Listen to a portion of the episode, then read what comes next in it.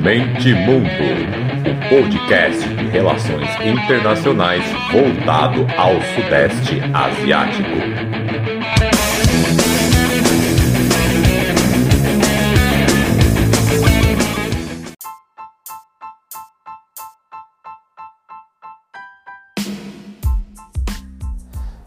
Fala galera, podcast Mente Mundo na área. Essa semana, em vez de fazer o tradicionalíssimo ASEAN News, vamos fazer aqui um Wang Yi News, que o principal ministro de Relações Exteriores da China, ele deu um peão aí, visitou a maioria dos países do sudeste da Ásia. Então essa semana acompanhei o que aconteceu, então vamos repercutir agora aqui e bora!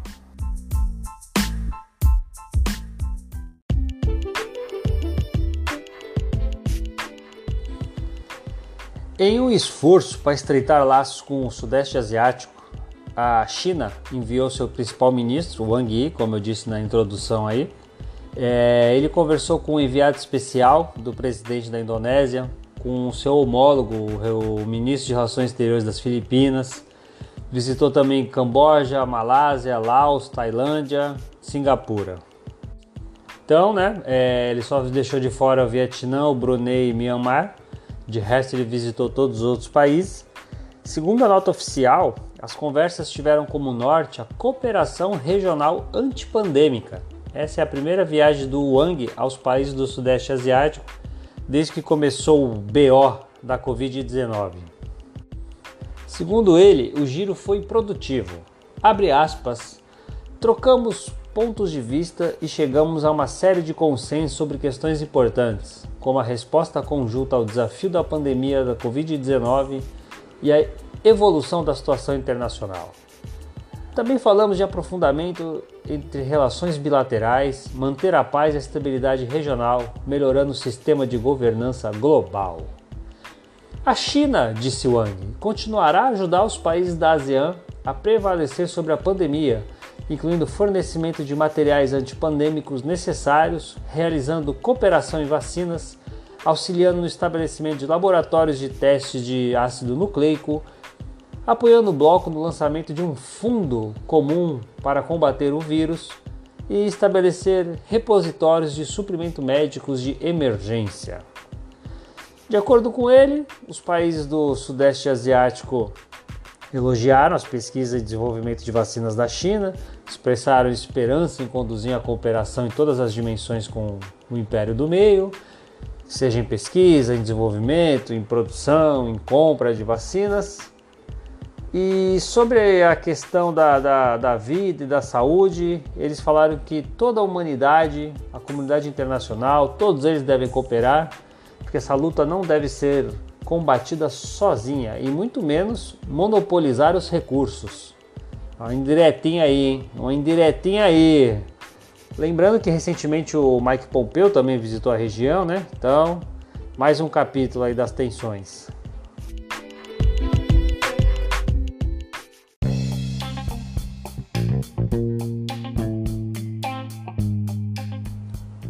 Começando pelo Camboja, o ministro das Relações Exteriores da China foi recebido pelo primeiro-ministro do Camboja, Hun Sen, e ambos prometeram aprofundar a cooperação mutuamente benéfica em todas as áreas. Se trataram como velho amigo, amigo verdadeiro nas reuniões, laços bem antigos né, que remontam à Guerra Fria. Hun Sen foi ajudado pela China, enquanto o Vietnã tinha apoio soviético, enfim.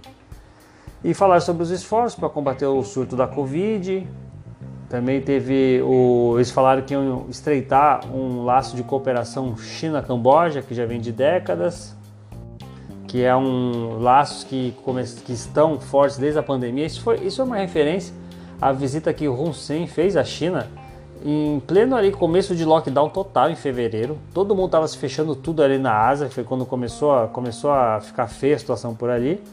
O primeiro-ministro do Camboja ele foi para a China mesmo assim, deu uma de negacionista, de pouca importância. Então, assim, enquanto todo mundo estava travando tudo para a China, ele fez um movimento inverso. Então, na verdade, essa, essa ênfase em laço amigável é lembrar disso.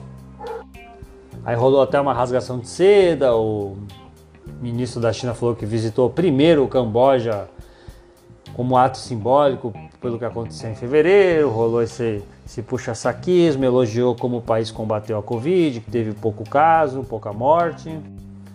Aí o primeiro-ministro disse que a China está pronta para ajudar no desenvolvimento adequado às suas próprias maneiras, condições nacionais, salvaguardando soberania e a dignidade nacional e perseguindo suas próprias políticas internas e externas.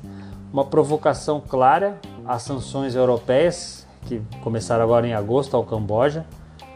E o Camboja retribuiu essa frase, né? Hun Sen especificamente disse que o país vai continuar a salvaguardar a paz e a estabilidade regional e se opor à política de poder e ao bullying. Sim, o primeiro-ministro usou essa palavra, bullying. Ambos os lados também trocaram opiniões sobre questões internacionais de interesse comum e assinaram um acordo de livre comércio entre os dois países. O porta-voz ministro do Comércio Xiang Tai disse que a China concederá um status de isenção de tarifas cobrindo cerca de 98% de suas importações do Camboja enquanto até 90% das exportações da China para o Camboja estariam isentas de tarifa. As exportações cambojanas é, abrangidas aí são principalmente as agrícolas. A China é o principal mercado de arroz, manga e banana do Camboja. O acordo visa transferir o que o país exportava para a Europa. Embora a visita sinalize o aprofundamento de laços países, ela também ocorre quando o Camboja teme se tornar um terreno fértil para a competição entre Estados Unidos e China. Também há fortes suspeitas, principalmente de Washington, de que o Camboja concedeu à China o direito de usar uma base naval estratégica que era norte-americana ali no território do Golfo da Tailândia, que também repercutiu semana passada no ASEAN News, que uma imagem de satélite pegou que uma base norte-americana que tinha lá, de repente não estava mais. E claro que as autoridades chinesas e cambojanas negaram que haja acordo, que haja essa intenção. Então, sobre o Camboja é isso.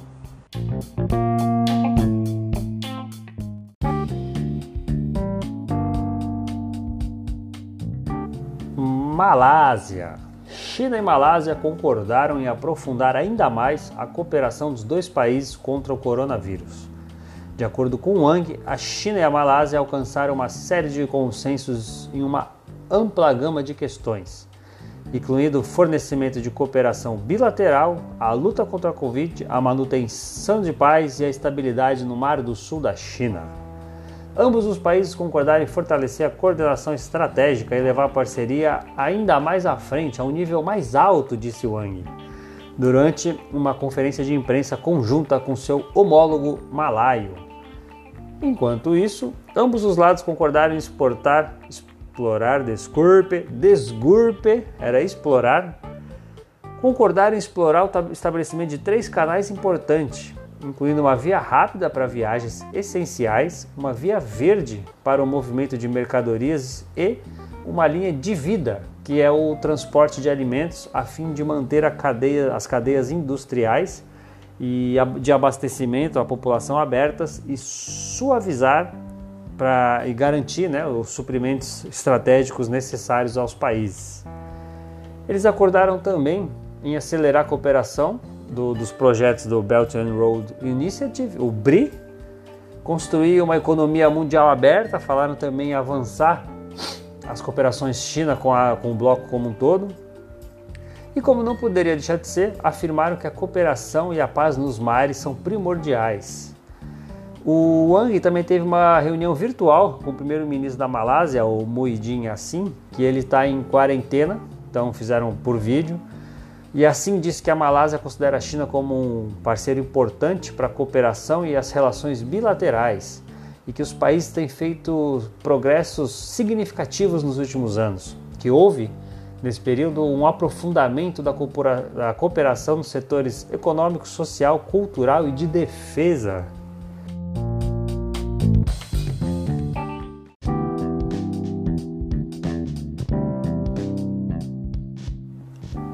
Laos, o Wang, vamos, vou, eu tô íntimo dele já, vou chamar ele de Wang, é meu brother. O Wang disse que os dois lados concordaram em melhorar a comunicação estratégica, trabalhar em conjunto para promover a construção de uma comunidade com um futuro compartilhado e se comprometeram a acelerar também a cooperação bilateral no campo econômico. Ele disse que a China e o Laos são vizinhos amigáveis, ligados por montanhas e rios. São camaradas, irmãos que trabalham junto pela causa socialista. Que fofinho! E se comprometeu a continuar fortalecendo o país com equipamentos, entre outros materiais essenciais para o combate ao Covid, além de garantir que o Laos vai ter acesso prioritário à vacina. O ministro expressou sua vontade de continuar a cooperação e falou também em conceder tarifa zero para a maioria dos produtos chine é, de, de, do Laos né, para chegar na China e assim fortalecer é, a relação bilateral. Ambos os países devem transformar a crise atual em uma oportunidade, praticamente aquele discursinho do, do, jovem, do jovem trader. É um momento de crise que vem as oportunidades. E falaram também, claro, sobre o Belt and Road Initiative, que o Wang ele lembrou, né, todos os, os projetos que estão sendo terminados agora no Laos, como aquele corredor econômico, é, o trilho lá de alta velocidade que está acabando, que inclusive, inclusive o Laos se endividou tanto que agora teve que ceder parte das suas empresas de energia para a China, que é uma grande crítica que tem sido feita à China sobre esses investimentos, né? Mas enfim, assunto para outra hora. E vamos que vamos.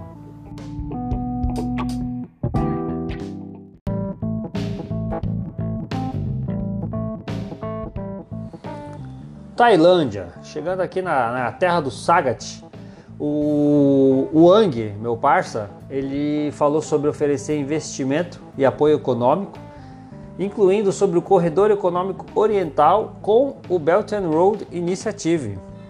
Ele disse que o governo chinês está pronto para permitir uma expansão dos investimentos na Tailândia e conectar a área da Grande Baía de Guangdong, Hong Kong e Macau, que, chamam, que esse projeto chamam de GBA, com o Corredor Econômico Oriental, que em inglês é CEE, do governo tailandês. É, a GBA é o seguinte, é uma megalópole, também conhecida como Zona Econômica do Delta do Rio das Pérolas, que consiste em nove cidades e duas regiões administrativas é, especiais no sul da China. O chamado Corredor Econômico Oriental é um programa do regime militar da Tailândia. O governo atual criou esse programa. É uma tentativa de alavancar investimentos, principalmente do Japão e dos gigantes da tecnologia chinesa, como o Alibaba e a Huawei, para reavivar a economia que cresceu 4,1% ano passado, né, antes dessa loucura da, da pandemia. A taxa mais lenta do Sudeste Asiático, então, assim, já foi um programa visando um problema econômico de 2019 então, assim, com a pandemia, o problema está ainda mais grave. É um regime impopular, é um regime ditatorial. Então, tudo que eles precisam é ter o apoio da população. Então, eles criaram esse corredor econômico oriental, mas que, né, com essa crise toda, não está saindo do papel. Mas, enfim, é, os países concordaram em criar vias rápidas e vias verdes para facilitar o fluxo de pessoas e bens. Outra área que eles estão desenvolvendo em parceria é, o desenvolvimento de tecnologias como Big Data, o 5G também, e o desenvolvimento de uma economia digital. E com relação à cooperação regional, o Wang disse que a China está disposta a trabalhar com a Tailândia sob a estrutura da Associação das Nações do Sudeste Asiático, sim, ASEAN, para fechar um negócio de parceria econômica da parceria, né, de não, né, da parceria econômica abrangente regional que é o RCEP, que inclui aí, vai incluir metade da população do mundo, metade do comércio do mundo, que deve ser assinado até o final do ano, que é, são os 10 países da, do Sudeste Asiático, a China, o Japão, a Coreia do Sul, a Austrália, enfim, um acordo de livre comércio entre eles, que vai morder aí, vai ser o maior acordo de livre comércio do planeta, e mais do que isso nem deve ter, pelo tamanho da população e do, do peso das economias. Então, na, na Tailândia, o, o, o Wang lembrou desses projetos econômicos que estão para sair.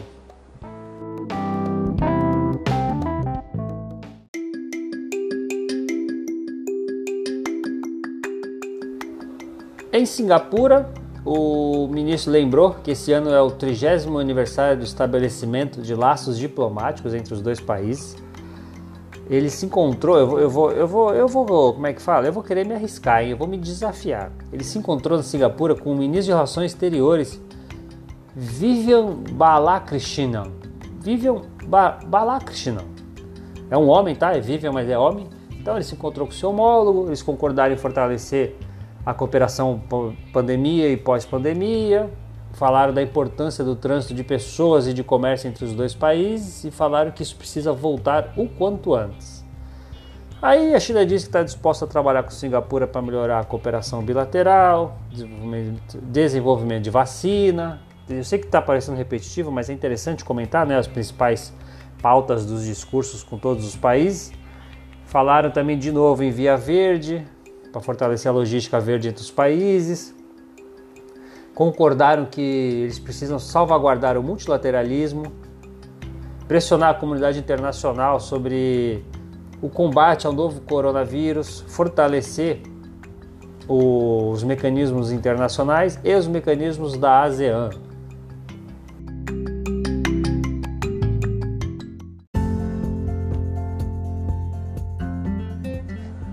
Indonésia.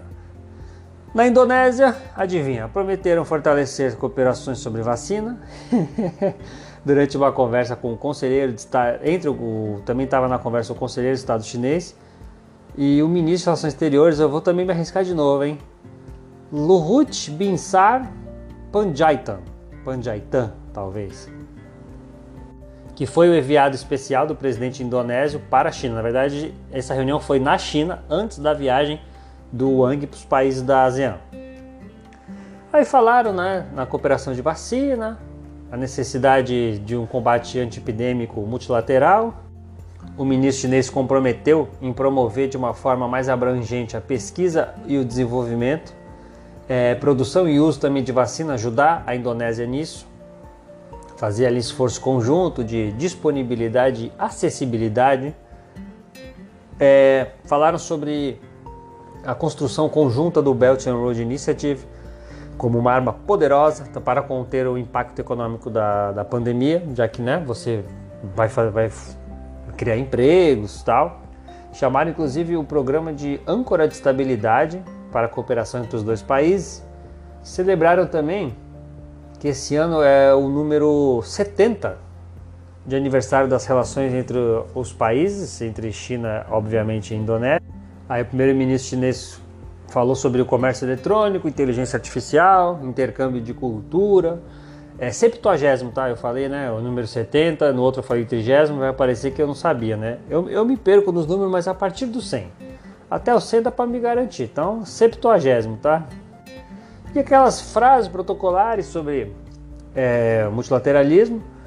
Na Indonésia, o Wang disse que os países devem desempenhar um papel de liderança na defesa da equidade e da justiça, mantendo o multilateralismo e democratização das relações internacionais.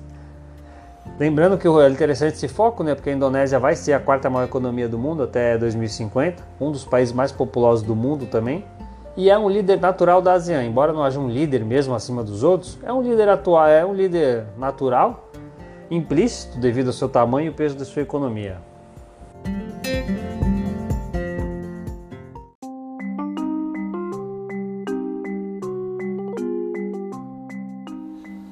Para fechar as Filipinas, nas Filipinas o encontro foi com seu homólogo Teodoro Locsin. Eles disseram aí que os dois países devem permanecer amigas, amigos permanentes, independentemente de quaisquer mudanças na situação internacional. Olha que curioso.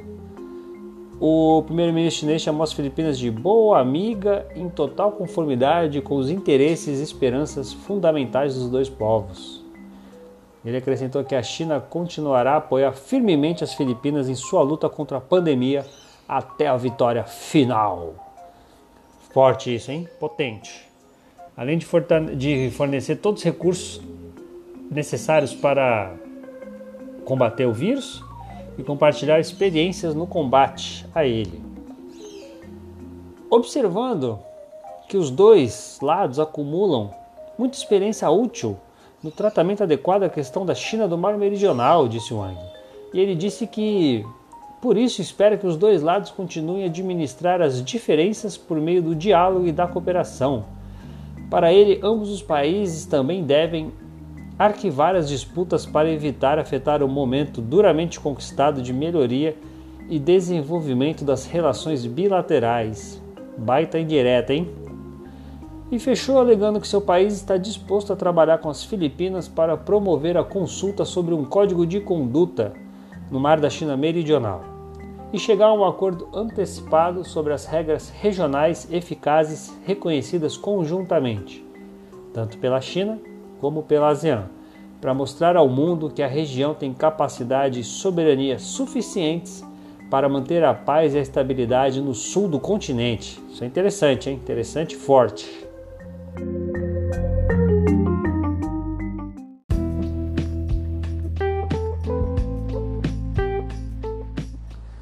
Conclusão. Eu sei que os discursos diplomáticos às vezes são muito protocolares, cansativos, fica repetitivo falar de vários, mas algumas especificidades escapam né, nas entrelinhas. É, nessa, nessas viagens todas do, do primeiro-ministro chinês, dá para pegar alguns pontinhos interessantes. Lembrando que a diplomacia é a arte de falar sem dizer. Tem aquela frase daquele escritor também que fala: a diplomacia é um jogo de xadrez em que os povos levam checkmate. É um escritor austríaco, Kraus. Legal esse nome, né? Kraus. Bom, a sutileza está nos detalhes. É... Por exemplo, Ir no Camboja, frisar que vai suprir as necessidades, a demanda das exportações do país que tá, pensa, pandemia e de repente também um, um dos seus principais pontos de escoamento de, de exportação se fecha para você. É para colapsar o país. Então, o ministro vai lá e deixa bem claro, acalma a população, acalma investidores, acalma empresários, dizendo que a China vai suprir essa necessidade. Isso é interessante apontou em Singapura a necessidade de dar volta do movimento humano e de comércio. A relação dos dois países econômicas, é, a relação é muito forte. É, ele também é, lembrou ao Laos a importância dos investimentos chineses. Então, assim, foi lá, enfatizou bem a importância que, graças à China, o Laos está tendo agora um trem de alta velocidade, coisa de primeiro mundo. Muitos países de primeiro mundo nem têm. Um abraço aí para os Estados Unidos. Nas Filipinas falou que os países são amigos permanentes, mandando meio que o Loxin abaixar a bola. Recentemente ele deu boas cutucadas na China em relação à disputa aos mares. Então ele falou ali sobre criar um código de conduta, lembrou da importância da China no ao país, bem ali de leve, sem causar grandes atritos. Mandou falar, baixa a bola aí que eu tô aqui. Papai é Taon, chegou na filha das Filipinas com essas turbulências que algumas declarações do Loxin causaram. Então chegou nas Filipinas, colocou um óculos escuro e falou: Pai tá on. Aproveitou a extrema fragilidade, fragilidade no governo tailandês, que é um regime militar que está sofrendo protestos imensos e corre risco de cair a qualquer momento. Então ele foi lá, lembrou que o país está em frangalhos, então lembrou os militares que eles têm um ótimas relações que a China tem a chave do cofre, que pode ajudar a economia a sair do buraco, tanto pela nova Rota da Seda, como esse projeto do corredor econômico do, do que é um projeto que é a marca desse governo. E por fim, demonstrou que reconhece o peso e importância da Indonésia e a Malásia na região.